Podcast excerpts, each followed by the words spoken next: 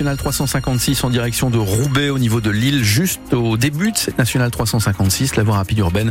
Apparemment, on est dans la descente juste au niveau du radar. Prudence dans ce secteur. Pascal Thiebold, verra-t-on le soleil aujourd'hui? On le verra. Euh, la matinée sera quand même nuageuse, brumeuse, ah. mais on le verra surtout cet après-midi.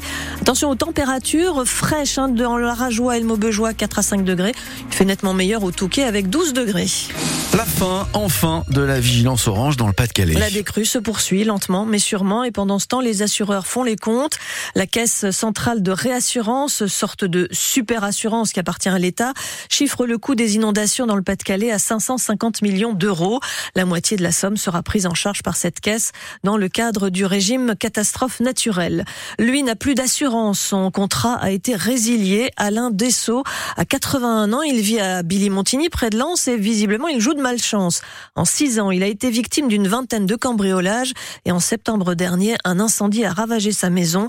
Sa vie a basculé quand il a acheté donc cette maison, une cible pour les cambrioleurs, estime aujourd'hui Alain Dessau. Je suis tombé euh, sur une maison qui m'a paru fabuleuse, située en pleine ville, mais à l'intérieur d'un parc. Malheureusement, c'était isolé. Celui qui pénétrait à l'intérieur de ce parc était invisible de la rue. Et c'est la maison bourgeoise. Si vous avez d'un côté une chaumière, de l'autre côté le château, si vous voulez prendre quelque chose, vous n'allez pas rentrer dans la chaumière, vous allez rentrer dans le château.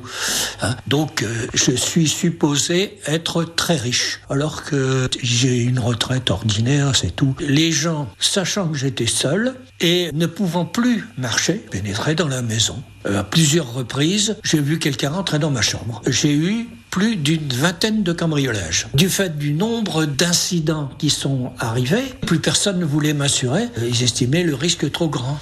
Et ce propriétaire donc ne, qui ne vit plus dans cette maison de Billy Montigny, euh, désormais incendié, vit aujourd'hui chez ses proches. Vous écoutez France Bleu Nord, il est 6h32 minutes. Deux migrants sont morts hier alors qu'ils tentaient de traverser la Manche à bord d'un bateau. Ils étaient une soixantaine en fait au total à bord de cette embarcation qui s'est retournée au large d'Ardelot. D'importants moyens de secours ont été déployés euh, pour porter assistance aux exilés. Certains tombés dans une eau qui ne dépasse pas les 14 degrés en ce moment. Dans la seule journée d'hier, trois opérations de sauvetage ont été menées pour porter secours à 90 personnes en difficulté. L'automobiliste qui avait pris la fuite très tôt hier matin après la collision de sa voiture contre un mur d'une église à Oudin dans le Pas-de-Calais a été retrouvé hier après-midi. Il se trouvait en fait à l'hôpital de Béthune-Beuvry avec un bras cassé. Le parquet de Béthune a demandé son placement en garde à vue. Un des passagers de la voiture est mort dans l'accident. Une jeune femme a été gravement blessée. Depuis 2019, donc depuis 4 ans, les fédérations de chasse ont obtenu 41 millions d'euros d'aide publique pour la biodiversité une enquête de la cellule investigation de Radio France avec le magazine Capital montre aujourd'hui que certaines actions des chasseurs sont plutôt étonnantes. Anne-Laure Barral, vous avez eu accès à de nombreux documents et factures sur des projets dits écologiques et vous y avez trouvé donc des choses surprenantes. Comme par exemple l'installation de 20 000 nichoirs à oiseaux, mais en plastique dans les Hauts-de-France. Des ateliers pédagogiques pour initier les écoliers à la manipulation d'un couteau, mais surtout sans l'autorisation de l'inspection académique qui avait refusé son agrément aux animateurs de la Fédération des chasseurs du Tarn. 200 000 euros de subventions en faveur de la biodiversité ont aussi été accordés à la Fédération des Bouches-du-Rhône, dont plusieurs cadres sont pourtant condamnés par la justice pour braconnage. Enfin, nous avons également pu consulter des factures de la Fédération régionale d'Île-de-France réclamant le paiement des déplacements de certains de ses salariés pour des projets pédagogiques entre mars et mai 2020, alors que nous étions en plein confinement et que les écoles étaient fermées. Merci. Interrogé sur ces dossiers, l'Office français de la biodiversité, qui distribue et contrôle ces subventions, nous a dit qu'il en tirerait les conséquences. Un dossier à retrouver sur francebleu.fr. 30 maires du Nord et du Pas-de-Calais se sont rendus hier à l'Elysée, invités par le président de la République, comme des centaines d'autres, à l'occasion du congrès des maires de France qui se tient à Paris. Parmi ces maires de la région, ceux de Mont-Saint-Barreul, Tourcoing et Denain, touchés par les émeutes de l'été. Le maire d'Arras, qui a lui dû faire face à l'attentat du 13 octobre au lycée Gambetta, ainsi que les maires d'Arc ou encore de Mardi publics, eux, confrontés aux inondations. Les négociations débutent aujourd'hui sur le plan de sauvegarde de l'emploi chez Audio.